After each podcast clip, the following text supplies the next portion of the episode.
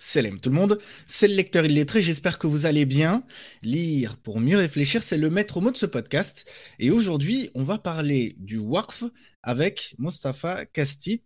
Pour ceux qui ne le connaissent pas, il est diplômé en sciences du hadith de l'Université islamique de Médine, imam, théologien et écrivain. Il a écrit notamment le livre La zakat, finalité, prescription, perspective future. Mustafa Kastit, assalamu alaikum.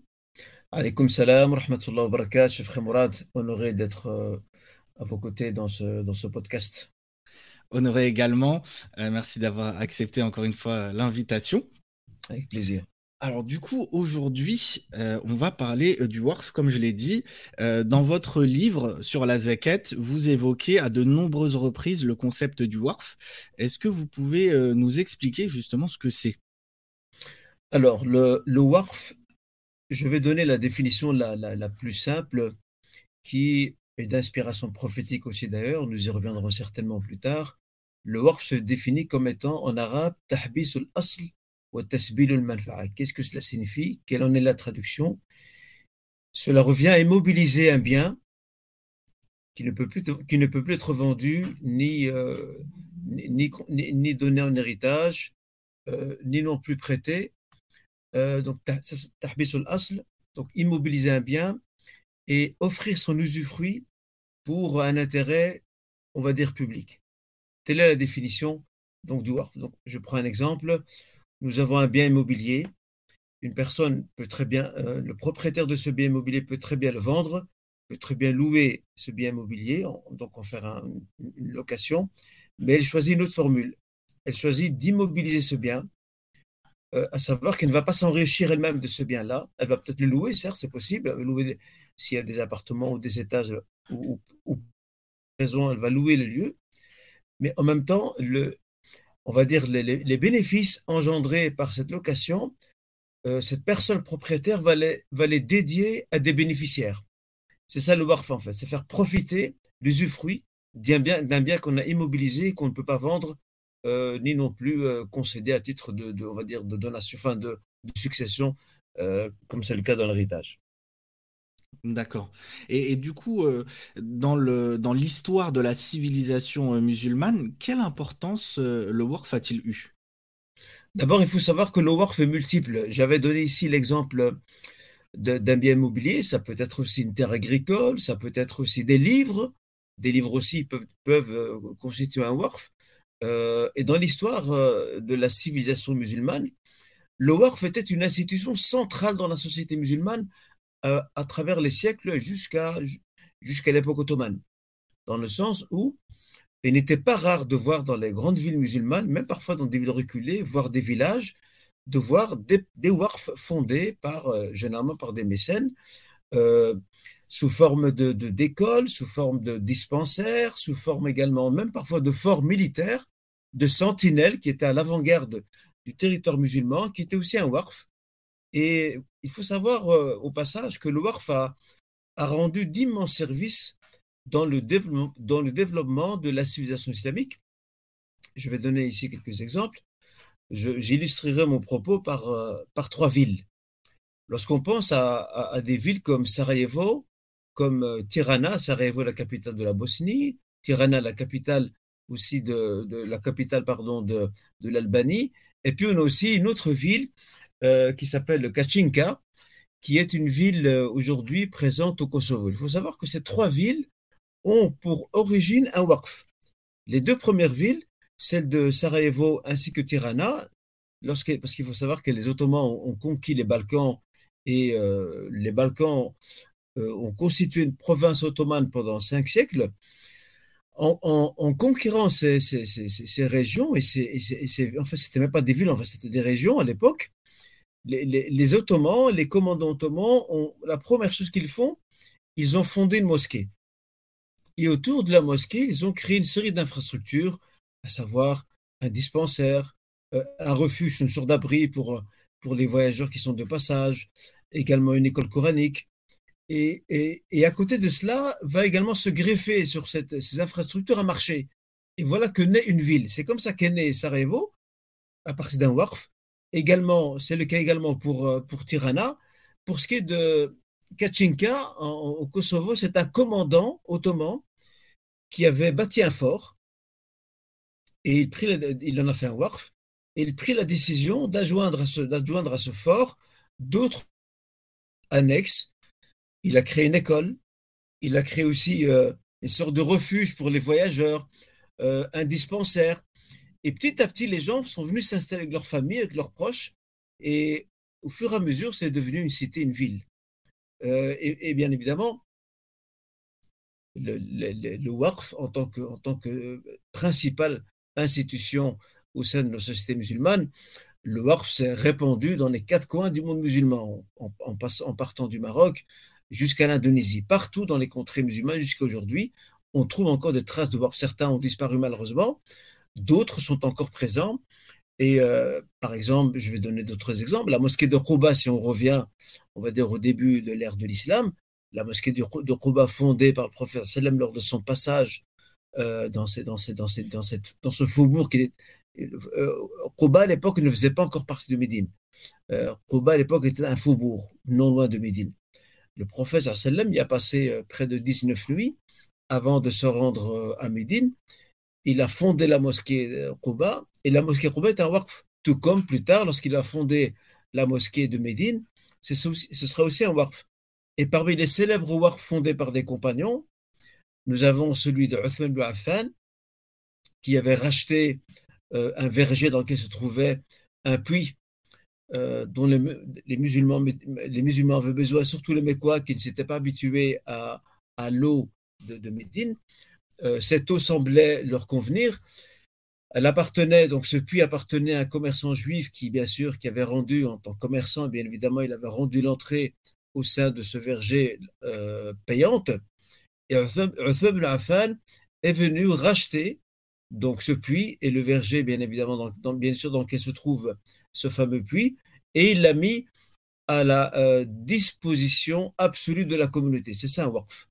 Il faut savoir que ce waqf existe encore aujourd'hui. Le puits, le puits a disparu, mais ce, verger euh, existe encore aujourd'hui. C'est un, champ agricole qui dépend aujourd'hui du ministère des Affaires religieuses euh, saoudiennes.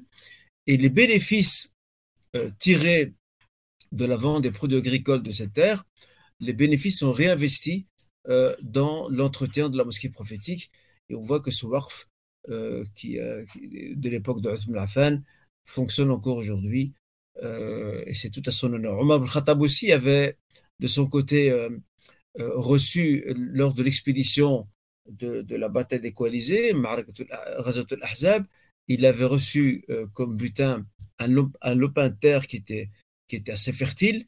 Il est venu demander conseil auprès du prophète et le messager, sur la le résident Bukhari Muslim, le messager lui a recommandé, il lui a dit immobilise cette terre et met à disposition, ou offre plutôt son, usufruit. C'est ce qu'il a fait.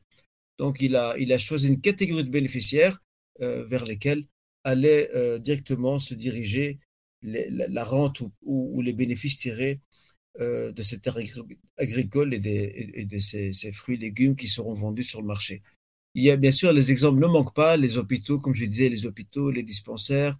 par exemple, les, les, écoles, à titre d'exemple, les écoles religieuses euh, en terre d'islam pendant des siècles avant, avant l'avènement des, États modernes d'aujourd'hui.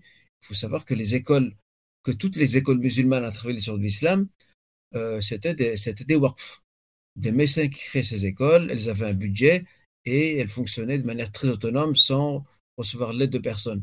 L'Azhar aussi, l'université Azhar, euh, était une institution de, de waqf jusqu'à l'arrivée de, de, donc de, de, Nasser du, président euh, Jamal Abdel Nasser, c'est lui qui a, qui a, confisqué donc les waqf de, de l'Azhar, ainsi il l'a affaibli, parce que l'Azhar était une sorte de, deuxième pouvoir en, Égypte. Euh, le, recteur de l'Azhar était pratiquement, il avait l'équivalent de, du rôle de la fonction du premier ministre en, euh, en Égypte, tellement que son pouvoir était puissant. Pourquoi? Parce que l'Azhar était une, institution puissante grâce à ses waqf. Elle était complètement indépendante de l'État et elle s'autogérait et elle avait son mot à dire dans de nombreuses affaires. Nasser avait compris ce problème-là et pour euh, justement dans son projet de nationalisation des terres, parce qu'il était socialiste, il a profité pour confisquer le Waqf et faire en sorte que l'Azhar soit dépendant directement de l'État égyptien, et le coup était réussi, bien sûr. Et c'est vraiment intéressant euh, de, de, voir que vraiment euh, le, le Waqf finalement euh, pouvait assurer l'indépendance d'un certain nombre d'instances finalement. Tout à fait, tout à fait. C'est quand même c'est quand même un point important et, et c'est dommage de de, voir que, en tout cas, j'ai l'impression que le, que le WARF, c'est un concept qui est euh, mal connu, on va dire, par le, par, le, on va dire, le commun des gens dans la communauté musulmane. En tout cas, c'est c'est pas assez euh, mis en avant. Tout à fait. Aujourd'hui, il y a, il y a une véritable pauvreté religieuse et intellectuelle quant aux connaissances liées au WARF. Et je pense que cette pauvreté est encore est encore plus grande ici en Europe, en Occident, que dans les pays arabes et musulmans. Pourquoi? Parce que là-bas, les gens voient, voient les warf autour d'eux. Il hmm. y a des structures de warf. Bon, ils ne sont peut-être pas toujours bien renseignés euh, son, quant à son histoire et à, son, mode de fonctionnement, ou tout moins les règles qui, régissent ces, ces. Mais voilà, ils sont autour d'eux. Ils les voient et les observent. Mais, pour ce qui nous concerne, nous, euh, musulmans d'Europe et d'Occident, la connaissance euh, à ce niveau-là, elle est, très médiocre. Il y a beaucoup de gens qui ne savent même pas ce que, ce que c'est un WARF, quelle était son histoire, sachant que le WARF a quand même été une institution centrale dans, dans les sociétés musulmanes, à travers euh, tous les temps, jusqu'à jusqu'à l'arrivée du colonisateur et même après l'indépendance. Oui. oui, il y avait pas mal de choses effectivement qui se, qui se géraient via le WARF et, euh, et, à, et, à, et à la colonisation, euh, certaines choses du coup ont, disparu, justement. Est-ce qu'il n'y a pas aussi à, l'indépendance, du coup, un transfert entre guillemets qui s'est fait C'est-à-dire que pendant la colonisation, certaines choses, du coup, avaient été récupérées euh, pour être entre guillemets nationalisées par le, par le colonisateur. Et, du coup, les gouvernements, euh, on va dire nouvellement indépendants, en ont profité pour euh, mettre sous le giron de l'État un certain nombre de choses qui étaient avant indépendantes via le WARF. Je ne sais pas si, c'est. Oui, ben, c'est un, un, peu, un peu l'objectif des ministères du WARF qu'on a dans les pays musulmans. Hmm. Euh, c'est de gérer les WARF. Le fait de les gérer, ce n'est pas une mauvaise chose. Pourquoi? Parce qu'aujourd'hui, il y a euh, des cahiers, de charges qui ont été mis sur pied dans beaucoup de pays musulmans pour gérer correctement, efficacement les WARF. Mais ceci ne nous empêche pas de dire qu'il y a aussi des WARF privés encore aujourd'hui. Dans de nombreux pays musulmans, il y a des WARF privés qui n'appartiennent pas à l'État, qui ont été fondés par des mécènes euh, avec, euh, avec une, totale, une totale autonomie. Et, ces WARF sont encore aujourd'hui existants. Ils ont peut-être 30, 40, voire 50 ans, ils sont encore là. Euh, les, ministères de WARF ne récupèrent pas systématiquement les WARF existants. Parce que bon, ils ne peuvent pas le faire, parce qu'un WARF à la base, à moins que son fondateur ait fait le choix de, de, de, de, le céder à un ministère pour qu'il puisse lui le, chapeauter. Sinon, euh, il y a beaucoup, encore aujourd'hui, beaucoup de qui sont encore pleinement indépendants. Mais nous, nous, en Occident et ici en Europe, nous n'avons pas beaucoup de WARF, ou du moins les gens ne savent même pas que certaines structures sont censées fonctionner sous le régime de WARF, comme c'est le cas de nos mosquées. Normalement, une mosquée est un WARF. Mais la mosquée aujourd'hui, nos mosquées ne fonctionnent pas encore pleinement comme un WARF. Elles ont juste le statut de WARF. Mais le mode de fonctionnement, c'est pas vraiment ça. Pourquoi? Parce que les mosquées dépendent encore beaucoup euh, de l'aide des fidèles, alors que normalement, elles ne doivent pas aider, elles ne doivent pas, pardon, dépendre pleinement de l'aide des fidèles. Et je prends pour exemple, je, prends pour exemple le Royaume-Uni, c'est le pays euh, européen où, euh, les WARF sont les plus développés. Vous savez, je vais souvent au Royaume-Uni, je reste toujours impressionné de voir comment la culture du WARF est extrêmement bien développée, efficace là-bas, alors que chez nous, c'est, elle est pratiquement inexistante. Hmm. Oui, c'est effectivement, il n'y a pas cette, euh, cette culture du, du WARF, en tous les cas, pas pour l'instant. Euh, et c'est aussi euh, pour ça que c'est intéressant de, d'approfondir ce concept-là, justement pour, pour sensibiliser les, les gens hein, au WARF. Tout à fait. D'ailleurs, c'est pour cette raison que j'en ai parlé dans mon ouvrage. Et depuis l'apparition de mon ouvrage, j'ai donné quelques interventions autour du WARF ici à Bruxelles, et, j'essaie de mener ce travail de sensibilisation autour de moi à travers les différentes rencontres que j'ai pour essayer de justement de semer les graines de cette culture du WARF au, sein, au sein de la communauté. Euh, pour exemple, euh, il y a ici une mosquée bruxelloise qui avait, euh, qui, avait donc, dont les responsables avaient visionné une intervention que j'avais donnée autour du WARF.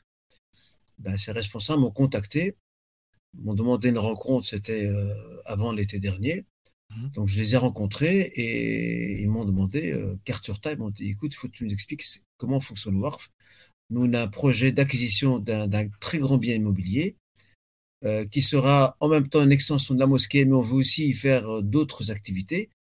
Et on veut que ça marche sous forme de WARF. Il faut, il faut que tu nous expliques c'est quoi un WARF et comment ça marche. Ils voulaient vraiment le mode d'emploi. Et donc, je leur ai expliqué en long, en large euh, ce qu'est un WARF. Et machallah, récemment, euh, ils m'ont informé que, que ça y est, ils étaient sur le, là. En tout cas, ils ont le projet maintenant euh, d'acheter ce, très grand bien immobilier qui se trouve vraiment collé à leur mosquée. Et, je leur ai donné, il y a une semaine de ça, je leur ai donné une série de pistes de réflexion pour qu'ils puissent bien penser le projet de manière à ne pas cafouiller dans celui-ci. Donc, alhamdulillah, il y a, il y a des retours par-ci, par-là. Mm. Bon, ce n'est pas suffisant, mais c'est quand même un début de gens qui s'intéressent euh, au WARF. Et d'ailleurs, je, donne après Ramadan, Inch'Allah, je, je n'ai pas encore la date exacte. Je vais donner un séminaire autour du WARF et j'espère aussi en donner en France pour euh, essayer de sensibiliser davantage nos frères et sœurs quant à, l'intérêt du WARF pour nos projets communautaires. Aujourd'hui, nos projets communautaires, nos structures communautaires doivent absolument fonctionner sous le WARF. Ça, mmh. c'est voilà, c'est une question de survie pour nos communautés musulmanes. Effectivement.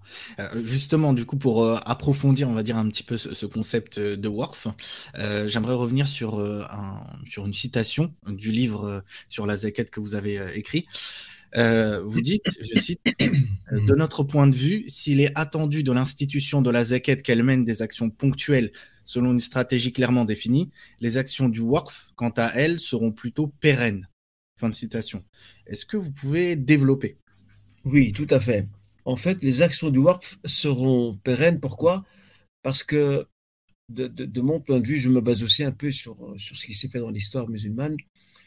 Euh, vous savez, une institution qui se charge de récolter la zakat, de la, de la reverser, ses actions demeurent toujours ponctuelles, dans le sens où elle aide euh, certaines personnes, elle va financer, euh, par exemple, la formation de, de, de, certaines personnes démunies de manière à avoir une autonomie.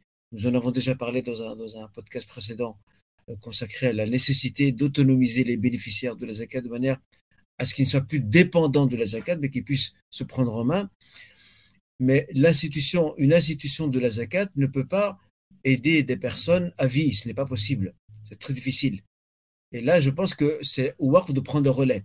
Et dans l'histoire de l'islam, nous avons des cas concrets. Nous avons des refuges pour, euh, pour personnes âgées, euh, ce qui, ce qui préfigure un peu les homes aujourd'hui.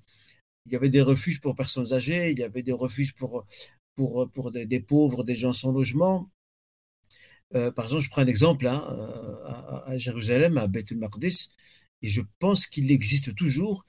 Il y a une sorte de restaurant, restaurant du cœur euh, qui a été fondé à l'époque ottomane, et je crois qu'il existe encore aujourd'hui. Hein.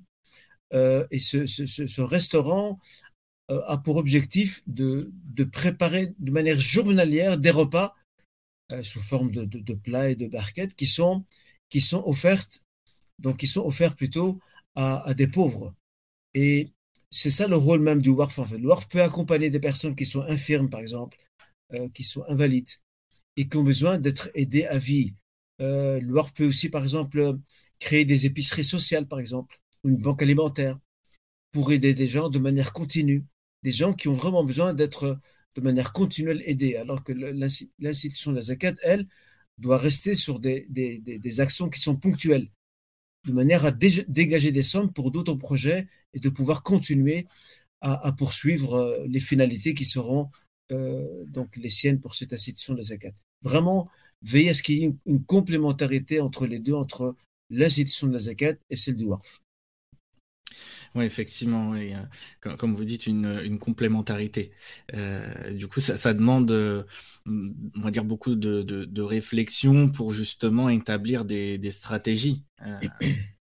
Oui, bien, sûr, bien sûr, il faut absolument. Parce que actuellement, en France, il y a, une institution de, la zakat, celle du Cheikh Mohamed Minta euh, à Lyon. Euh, il y a aussi, je pense, Aix-en-Provence, euh, de, notre frère professeur Mourad Hamza. En Belgique, il y a un projet qui est en cours. En Suisse, il y a aussi une structure de zakat. Au Royaume-Uni également. Mais nous n'avons pas assez de structures de WARF efficaces. Il n'y en a pratiquement pas à part au Royaume-Uni. J'ai entendu qu'en France, semble-t-il, mais je n'ai pas beaucoup d'informations, on m'a dit il n'y a pas longtemps qu'il y avait euh, ou qu'il y aura un projet de WARF euh, en France. Je n'ai pas, pas plus de détails que cela. Mais voilà, ça demande toute effectivement toute une stratégie. Mais avant d'arriver à la stratégie, je pense qu'il faut surtout travailler sur la communication. Mm. Sur la communication pour conscientiser les gens quant à, l'importance de, de, de, mettre en place des WARF. Euh, et les WARF, c'est un WARF peut aussi être destiné à des personnes non musulmanes, pas seulement musulmans qui sont dans besoin non musulmans peuvent aussi profiter du WARF. Tout dépend aussi, bien sûr, de la condition ou des conditions du fondateur du WARF. Ça, c'est très important. Ce qu'on appelle en arabe le WARF, le fondateur du WARF. Si lui décide de dédier son WARF qu'à des musulmans, eh bien, le, gérant du WARF devra respecter sa volonté. S'il veut le, dédier à des musulmans et à des non-musulmans, ce sera pareil, et ainsi de suite. Il y a quand même mm. pas mal de critères qui, qui on va dire, qui, qui, qui régissent le fonctionnement d'un WARF. Ouais. Puis il y a le, côté aussi euh, inaliénable euh, du, du WARF qui, est, qui est vraiment essentiel aussi. Tout à fait, il y a le côté inaliénable. Et j'ajouterais même une chose, c'est que dans les temps passés, euh, aujourd'hui, alhamdoulilah, ce ne sera plus le cas. Dans les temps passés, les WARF étaient souvent mis en place par des gens aisés, des mécènes, par des sultans, par des ministres, par des commandants militaires, par euh, des savants aussi qui étaient assez riches et qui mettaient en place des warfs, par des princes, des princesses et ainsi de suite. Hmm. Aujourd'hui, euh, la donne a complètement changé. N'importe aujourd'hui, n'importe quel fidèle peut lui-même créer un warf. Hmm. même plusieurs fidèles peuvent se mettre ensemble et financer la création d'un warf. Aujourd'hui, alhamdulillah, grâce au, on va dire, au, mode de financement que nous avons, au, mode de management, il est tout à fait possible de multiplier à l'infini le WARF. Alors qu'avant, c'était plutôt, on va dire, le, le, le, terrain gardé des, des, des, gens riches et mécènes. les, gens, les gens ordinaires, eux, n'avaient pas beaucoup accès à, à ce domaine-là. Et d'ailleurs, pour, euh, pour insister sur, euh, sur ce point euh, de l'importance du WARF par le passé et, tout ce qu'on vient de dire, peut-être qu'on pourrait revenir sur le retour de Sainte-Sophie euh, donc euh, oui. comme mosquée. Le retour de Sainte-Sophie comme mosquée est lié à la question du Wharf. Est-ce que vous pouvez nous en dire plus? Oui, tout à fait. Il faut savoir que en 1453, lorsque, lorsque le sultan Mohamed Fatih a, pris la ville de Constantinople, s'y trouvait cette fameuse cathédrale qui, était un peu, qui est un peu l'équivalent de la, cathédrale Saint-Pierre de Rome, c'était le deuxième grand euh, lieu emblématique de, la chrétienté, ici pour, pour les chrétiens d'Orient, à savoir les, orthodoxes. Et lorsque la ville a été prise, le, le, sultan Mohammed Fatih a racheté cette église. Il l'a racheté à, l'épiscopat orthodoxe. Il a déplacé l'épiscopat orthodoxe dans une autre église que j'ai visitée euh, il, y a, une dizaine d'années qui maintenant est une mosquée aujourd'hui, mais elle, a, fait office de siège de, l'Église orthodoxe pendant, pendant quand même un, un, bon bout de temps, pendant quelques siècles, dirais-je.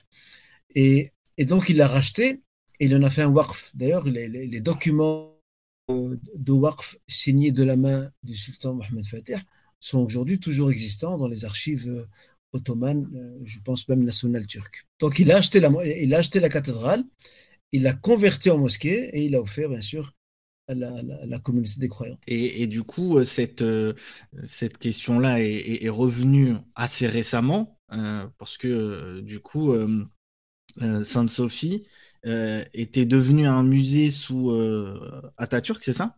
C'est ça, oui, tout à fait.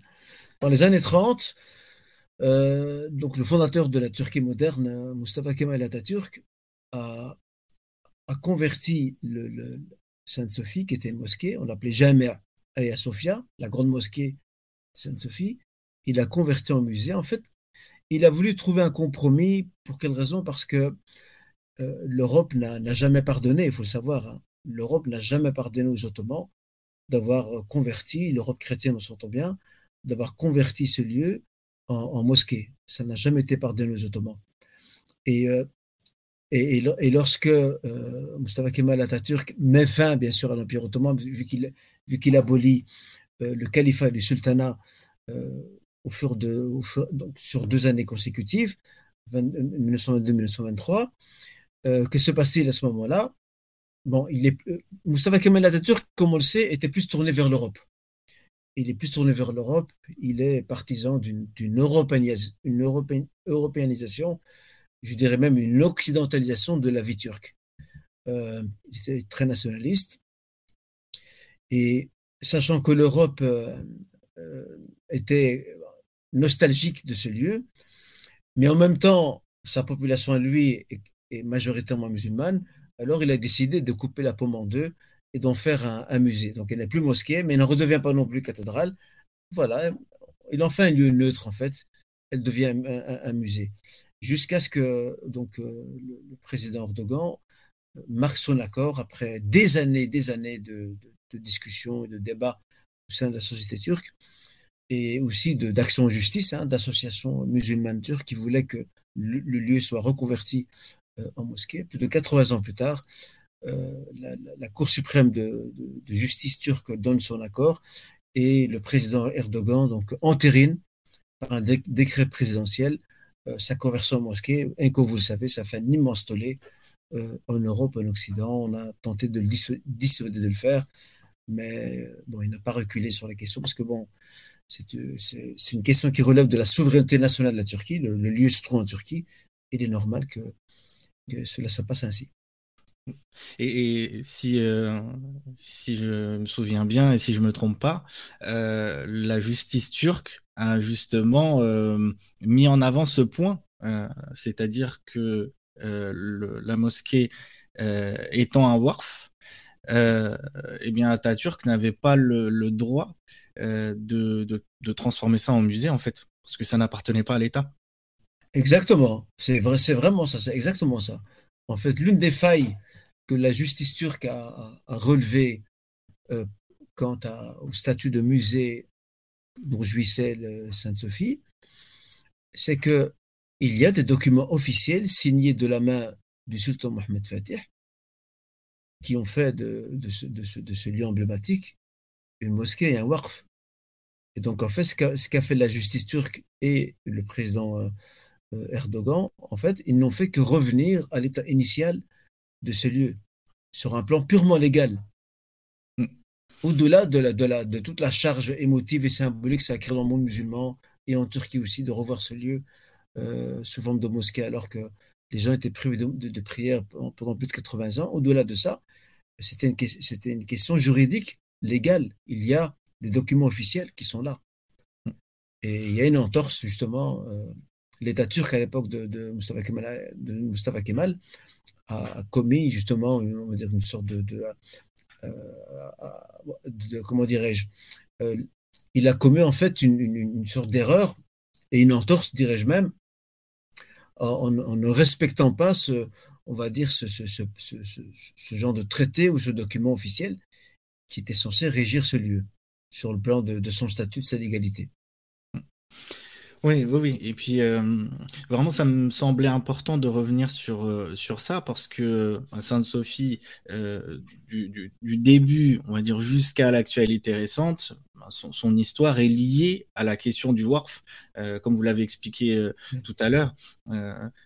dès le début, hein, c'est lié au WARF parce que le, sultan en a fait un WARF, et puis son retour en tant que mosquée est aussi lié à la question du WARF, d'où l'importance d'évoquer de, ça euh, euh, les auditeurs. Tout à fait, tout à fait, tout à fait. Et, bien, et, comme je le disais euh, là tout à l'heure, les, les dans l'histoire de l'islam sont, sont, très multiples. Hein. Il y a, vous savez, à, Sarajevo, il y avait une bibliothèque publique fondée par, par des mécènes ottomans à l'époque où, la Bosnie était ottomane, bibliothèque publique était un WARF et qui a, et qui a fonctionné pendant des siècles. J'ai visité les Balkans en, en, 2017.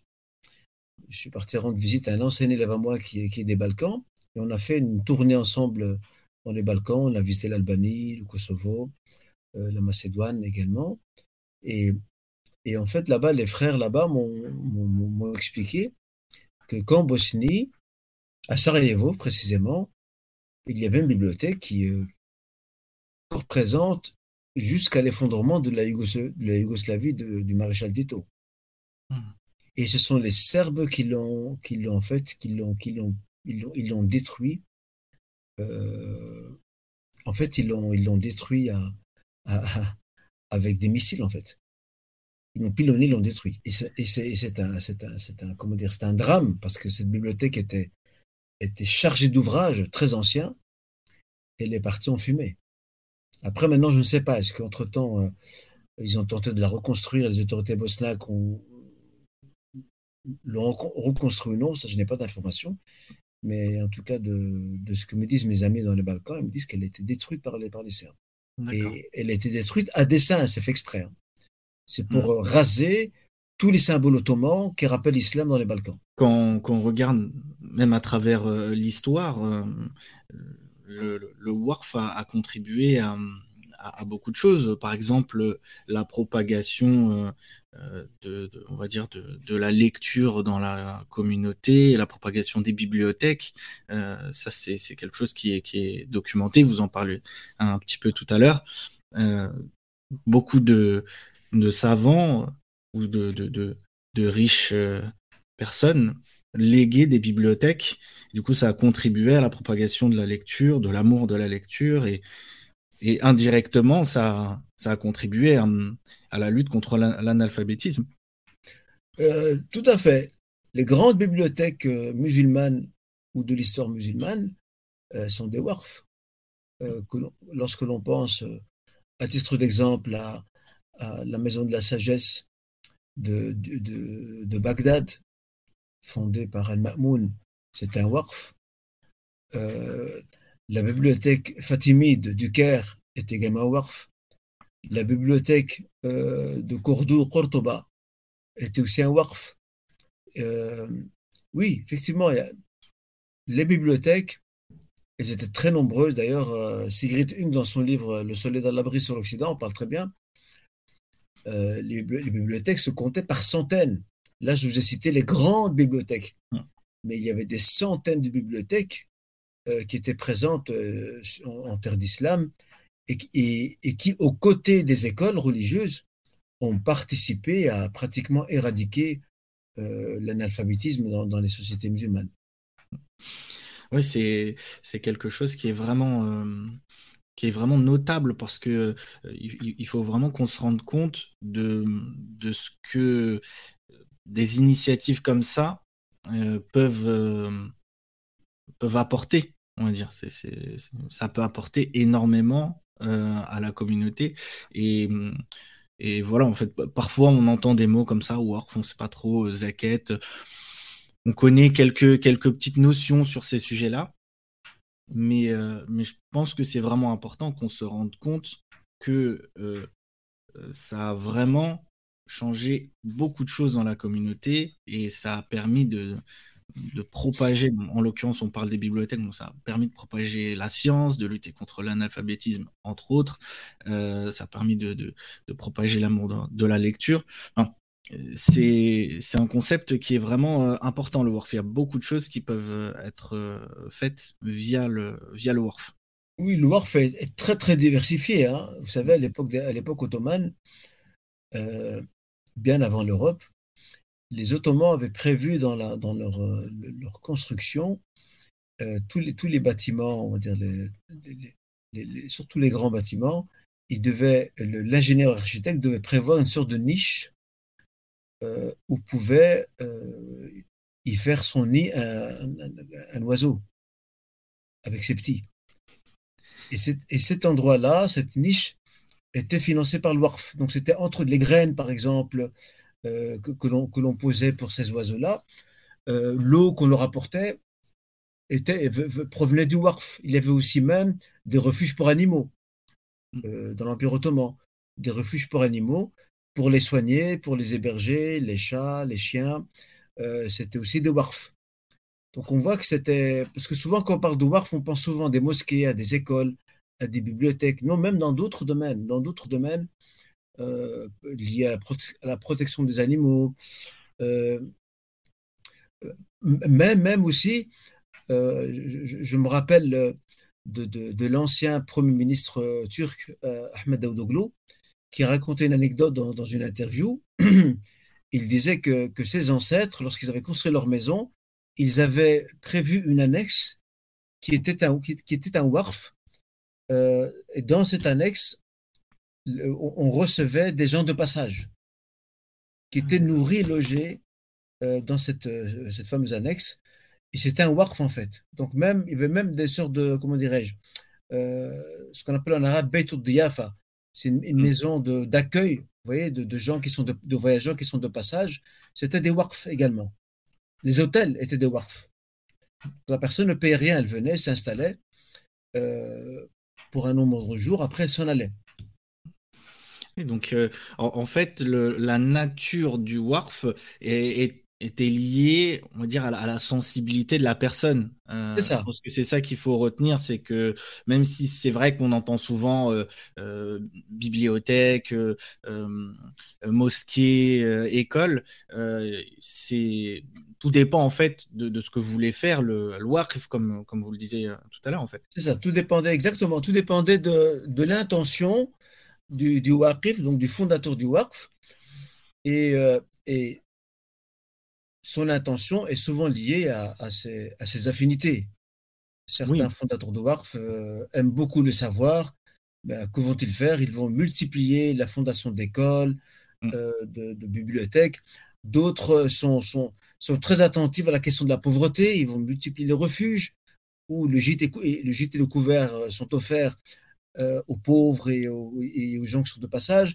D'autres sont très sensibles à, ce qu'on appelle euh, les, les, les, arbeta ou, ou, les, ou, les taquillas aussi, qui sont des, sortes de couvents, entre guillemets, des lieux où, des gens se retirent pour l'adoration. Donc là aussi, parfois, on a des mécènes dans les sortes de l'islam qui sont très portés sur le côté dévotion et ibada et, qui accordent beaucoup d'importance aux gens qui, sont, qui, sont, qui se retirent un peu de la vie et qui aiment bien se retirer pour se consacrer à Dieu ils vont fonder ces lieux, ces, entre guillemets, sortes de couvents, euh, où tout est financé, tout est pris en charge par ce, par ce leur logement, leur nourriture, leurs soins, leurs vêtements, tout est pris en charge. Effectivement, ça, vraiment, ça dépend de, des commandants militaires aussi qui vont, qui vont financer des WARF sous forme de, de, de, forts militaires, de sentinelles. Euh, dans lesquels aussi parfois on va même enseigner le Coran, on va enseigner à lire et écrire aux enfants, euh, on, va, y adjoindre un dispensaire, euh, oui, ça, effectivement, l'intention du, du joue un grand rôle et on voit que le WARF euh, rend de nombreux services d'ordre économique, social, euh, intellectuel, religieux et ainsi de suite. Oui, c'est clair, c'est flagrant en fait quand on se renseigne un petit peu sur ce sujet-là et, et, quand on vous écoute, on, se rend bien compte de, des nombreuses possibilités en fait qu'offre le, le WARF. Euh, comment euh, pourrait-on euh, concrètement, et, dans le contexte occidental qui est le nôtre, redonner une, place importante au WORF, selon vous? Bah Déjà, ça, ça, pardon, cela passe par un travail de conscientisation et de sensibilisation quant à ce qu'est un WORF. Vous savez, quand j'ai donné mes différentes interventions, j'en ai, donné plusieurs à Bruxelles, dans des endroits différents, sur le WORF, sachez qu'il y, a, beaucoup de gens qui sont venus me voir après, des frères et des sœurs, qui m'ont dit nous n'avons jamais entendu parler de WARF. C'est très intéressant, on ne savait pas que ça existait. Euh, comment on doit s'y prendre si on veut créer un WARF Donc, alhamdulillah, il y a de l'intérêt. Il, y a beaucoup de gens dans la communauté qui seraient, qui seraient vraiment euh, intéressés par le WARF. Mais seulement, ils ne savent pas ce qu'est le WARF. Parfois même, ils ne savent même pas qu'il existe. Hmm. Il y a d'abord un travail de conscientisation euh, qui doit revenir sur l'histoire du WARF, sur ce qu'est un WARF, sur les prescriptions religieuses et juridiques islamiques qui cadrent et régissent le WARF, pas faire n'importe quoi. Et, et, mettre aussi l'accent sur les différents rôles et les différents bienfaits que l'on peut tirer d'un WARF ou deux WARF au pluriel pour le, bien de, de, nos communautés musulmanes d'Europe et d'Occident. Ensuite vient le côté légal. Euh, D'ailleurs, euh, la mosquée dont je vous ai parlé, qui s'intéressait à, au WARF et qui voulait euh, plus tard, Inch'Allah, après, après, après acquisition de ce bien immobilier, qui voulait en faire un WARF, il me demandait, mais sur quel statut on va faire passer ce C'est quoi? C'est une association sans but lucratif? C'est une société? C'est quoi exactement? Alors là, je leur ai dit, écoutez, c'est une question sur laquelle moi-même je suis en pleine réflexion. Euh, je vais, Inch'Allah, étudier la question avec un, avec un frère qui est juriste. Effectivement, je fais appel à un frère qui est, qui est juriste en droit des sociétés. Et je lui explique en long en large ce qu'était, un WARF pour qu'il comprenne bien le, on va dire, le, mode de fonctionnement et l'intérêt et aussi les finalités du WARF. Alors ce, frère m'a dit, ce frère juriste m'a dit, écoutez, euh, la meilleure formule juridique légale pour un WARF, c'est une fondation c'est de créer une fondation. Et d'ailleurs, de vous à moi, beaucoup de fondations, même non musulmanes aujourd'hui, ben, quelque part, elles fonctionnent sous forme de WARF. Et, donc, euh, on a, nous avons fait un exposé auprès de, des responsables de cette mosquée pour leur, euh, leur expliquer un peu comment, comment ils devraient s'y prendre pour enregistrer ce bien immobilier sous forme de, de euh, sous le statut de fondation.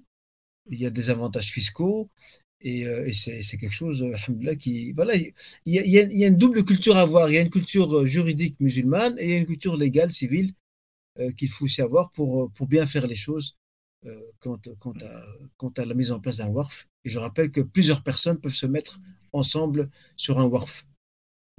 C'est plus comme avant. Avant, c'était que les mécènes qui le faisaient, les gens riches.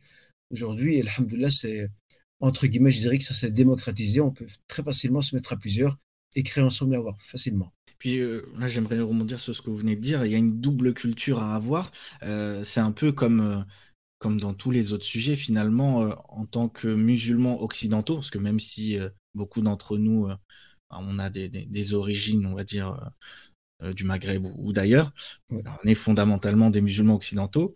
Et en tant que musulmans occidentaux, justement, je, je pense que c'est important de, de on va dire, de développer sa, sa, double culture. D'un côté, évidemment, euh, euh, augmenter ses connaissances au niveau islamique, mais également euh, augmenter ses connaissances dans tout ce qui est lié, on va dire, à l'Occident. Tout à fait. Dans la mesure où, si l'acquisition de la connaissance islamique est un devoir, il en va de même pour l'acquisition profane. Il est triste de constater que je prends je prends l'exemple de, projets que nous avons islamiques dans, nos communautés. Il y a beaucoup de projets qui cafouillent euh, et qui malheureusement euh, s'effondrent avec le temps. Pourquoi? Parce que les initiateurs de ces projets, les fondateurs de ceux-ci, en fait, ne se sont jamais donné la peine de se renseigner euh, sur les opportunités et les possibilités que la loi civile offre à leurs projets de manière à bien faire les choses avoir cette connaissance juridique, aller voir des juristes, musulmans ou non, qui puissent les renseigner sur euh, la façon de faire. Et c'est ce qui, malheureusement, c'est ce qui nous manque beaucoup aujourd'hui. On est beaucoup dans notre bulle communautaire. En se disant, c'est bon, je vais juste me renseigner au niveau islamique, qu'est-ce que je dois faire? Et le reste, le reste on, verra plus tard. Non, il faut, il faut avoir pied sur, sur les deux terrains. Euh, il faut avoir, bien sûr, parce que nous sommes dans une société euh, qui n'est pas musulmane, je dirais même plus, ça, ne change pas grand-chose, même dans, des sociétés musulmanes. Les États, aujourd'hui arabes et musulmans, ont mis en place toute une législation qui, cadre et régule les WARF de manière à ce que à ce qu'il n'y ait pas d'anarchie, d'abus, euh, de biens sociaux, etc. dans ce domaine-là. Il y a des tribunaux, il y a même des juges qui sont spécialisés dans le WARF. Euh, donc voilà, il y a, il y a un champ euh, profane qu'il faut approcher absolument pour pouvoir être bien renseigné et permettre d'une part à ce WARF de continuer à mener ses missions et aussi de le protéger. Hmm. De le protéger contre tous les abus possibles. Et oui, hmm, effectivement. Et justement, pour euh, approfondir euh, ses connaissances sur euh, ce concept de, de WARF, il y a aussi la lecture. et vous abordez la question du Waqf dans votre, dans votre livre, mais est-ce que vous auriez d'autres livres à, conseiller aux, auditeurs qui seraient intéressés par cette question?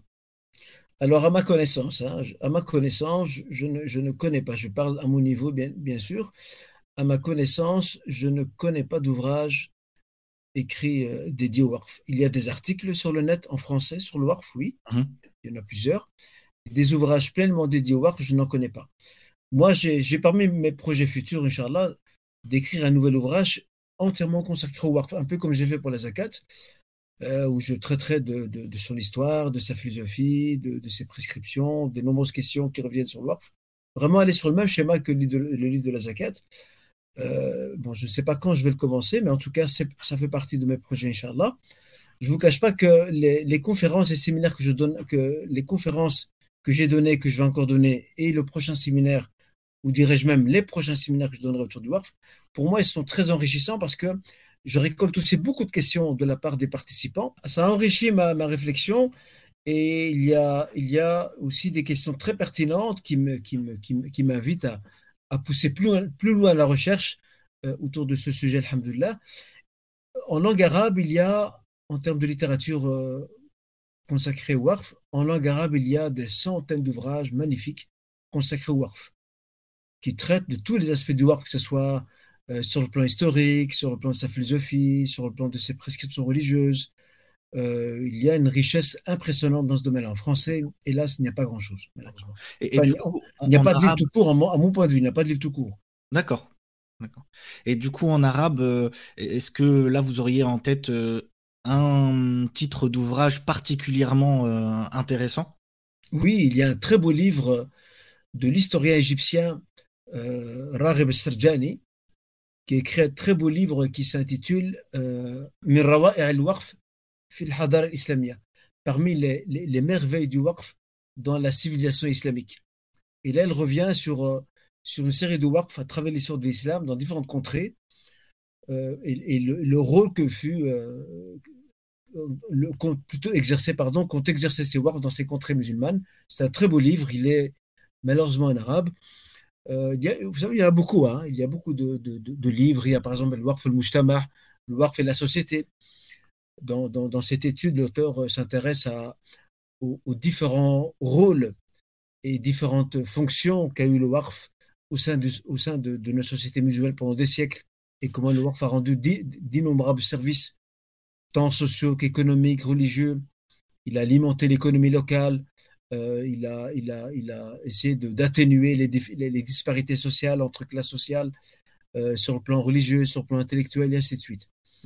Et, le, et ce livre, euh, Al-Warf al-Mujtama, il est de qui? L'ouvrage s'appelle Al-Awqaf al-Mujtama. L'auteur s'appelle Abdullah bin Nasir al-Sadhan. C'est une très très belle étude sur les différentes fonctions qui furent celles du Warf dans nos sociétés musulmanes. il y en a d'autres. Hein. Par exemple, vous avez aussi un autre exemple, c'est un livre magnifique, qui s'appelle Al-Madaris al-Waqfiyya fil Madina al-Munawwara, les écoles de Waqf à. Une, étude historique descriptive euh, qui a été menée par un chercheur qui s'appelle Tariq euh, Hajjar. Et bien sûr, les, livres, ce n'est pas ce qui manque. Hein. Il, y en a, il y en a des centaines. En tout cas, je vous remercie pour euh, tous ces titres et puis pour, pour l'échange qui a été vraiment très intéressant sur ce sujet du, du WARF. Chers auditeurs, j'espère que cette émission vous aura été utile. Si c'est le cas, partagez-la au maximum. Et n'oubliez pas, une umma qui lit est une umma qui vit. Wassalamu alaikum wa rahmatullah.